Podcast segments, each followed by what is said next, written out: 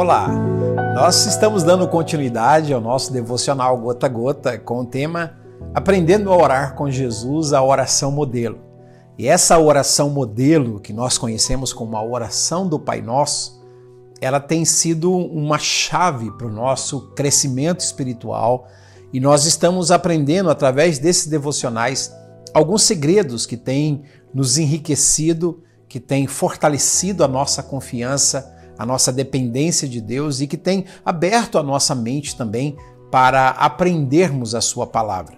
O Salmo 119 diz que a exposição de tuas palavras, no versículo 130, ela dá luz e ela dá entendimento ao simples. E é isso que está acontecendo aqui. Nós pensamos agora, nesse nosso último devocional, com aquele tema Venha o teu reino. E a próxima expressão dessa oração é Seja feita a tua vontade. Seja feita a tua vontade. Isso é uma, uma oração muito interessante porque ela é muito perigosa de se fazer. Porque a gente ora sobre o Pai Nosso, sobre santificado seja o teu nome, sobre venha o teu reino. São coisas assim maravilhosas que faz a gente ficar é, deslumbrados, né? Mas de repente vai dizer que esse reino e tudo isso vai vir sobre essa terra para que a vontade de Deus seja feita. Porque a vontade de Deus é a melhor. Ela é boa, diz o apóstolo Paulo, ela é perfeita e ela é agradável. Mas nós, os seres humanos, nós temos muita dificuldade de permitir com que a vontade de Deus seja feita na nossa vida de uma forma diretiva. Muitas vezes a vontade de Deus é feita em nossas vidas de forma permissiva. Deus tem uma vontade diretiva para nós, mas a gente tem dificuldades de abrir mão da nossa vontade para que a vontade de Deus seja feita nas nossas vidas. Às vezes é um negócio, às vezes é a compra de um imóvel, de um terreno, às vezes é um namoro, é uma paquera, às vezes é o desejo de se casar, às vezes é um emprego, é uma viagem, e a gente a gente ora, mas não é porque nós queremos que a vontade de Deus seja feita. Nós queremos, na verdade, que Deus venha abençoar a nossa vontade. Porque se ele tem uma vontade diferente daquela que nós já temos pré-determinadas no nosso coração, a gente tem muita dificuldade de se curvar. Eu não sei se você é assim, de se prostrar, de se render, de de verdade dizer: Senhor, eu quero aprender com Jesus. Que em uma de suas orações, quando a angústia lhe abateu, quando ele estava no Getsemane sendo prensado, sendo esmagado por causa de nossas iniquidades, e ele então vai dizer ao pai: Pai, se for possível, afasta de mim esse cálice. Eu sei que eu vou sofrer muito, eu sei que tem uma dor muito grande, eu sei que as coisas vão ficar mais apertadas ainda. Então, Pai, se for possível, afasta de mim esse cálice. Mas lá em João capítulo 5, ele mesmo tinha dito: Eu vim não para fazer a minha vontade, mas para fazer a vontade do meu Pai que me enviou. E agora, quando ele tinha a opção de pedir para que Deus pudesse abrir mão daquele plano de redenção, Jesus, na sua oração, ele disse: Se é possível, afasta de mim esse cálice. Mas a oração não para aí. Ele continua dizendo: Todavia, não seja feita a minha vontade, mas a tua vontade, ó Pai. Então, quando você ora a oração do Pai Nosso, seja feita a tua vontade, você precisa estar disposto a trocar a sua vontade pela vontade de Deus. Você precisa estar disposto a trocar os seus sentimentos pelos sentimentos de Deus. Você precisa estar disposto a trocar a tua vida pela vida de Deus. Não foi isso que Jesus disse para Pedro? Quando o Senhor Jesus disse: Pedro, essa noite você vai me negar, vocês vão me abandonar, todos vocês vão me deixar. Então Pedro se levanta e diz: Senhor, lá em João capítulo 13, ainda que todos esses te abandonam, eu jamais te abandonaria, porque eu por ti daria a minha vida.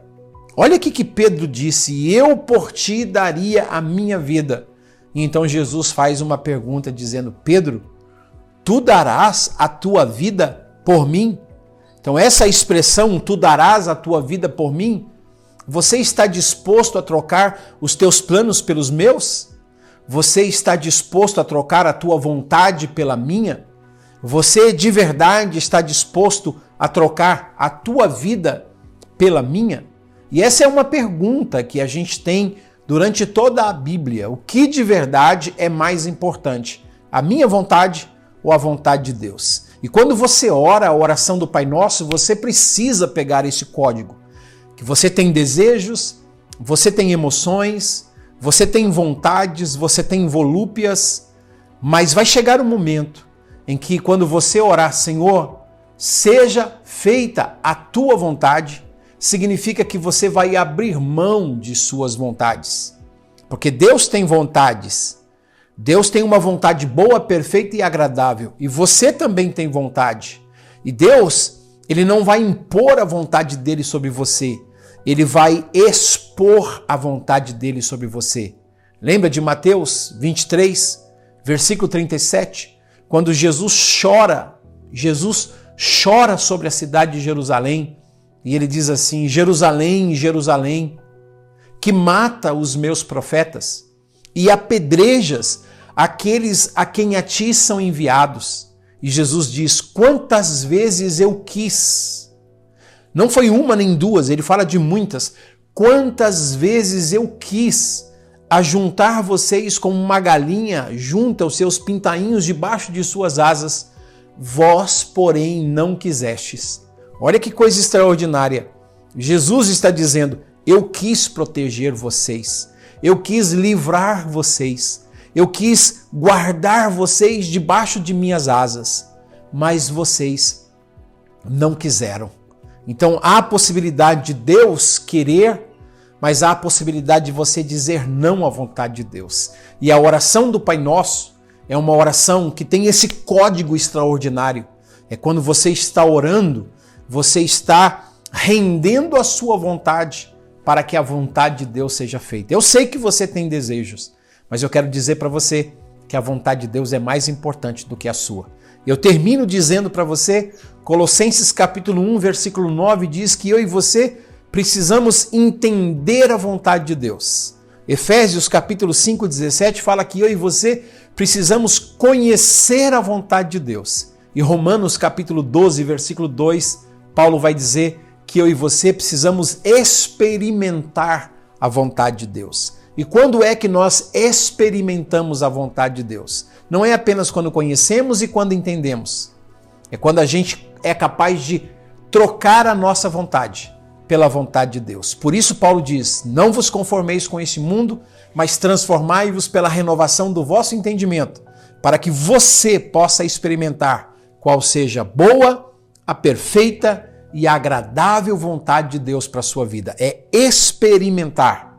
Ela é boa, ela é perfeita e é agradável. E eu acredito que quando você ora a oração do Pai Nosso dizendo: Seja feita a tua vontade, essa é a melhor troca, a mais sublime, a mais excelente troca que você pode fazer na sua vida, que é trocar a sua vontade, que pode ser enganosa, pode ser impura, pode ser falha, pela vontade imutável, gloriosa e perfeita vontade de Deus. Deus te abençoe e compartilhe esse vídeo para que muitas outras pessoas aprendam a fazer essa troca extraordinária.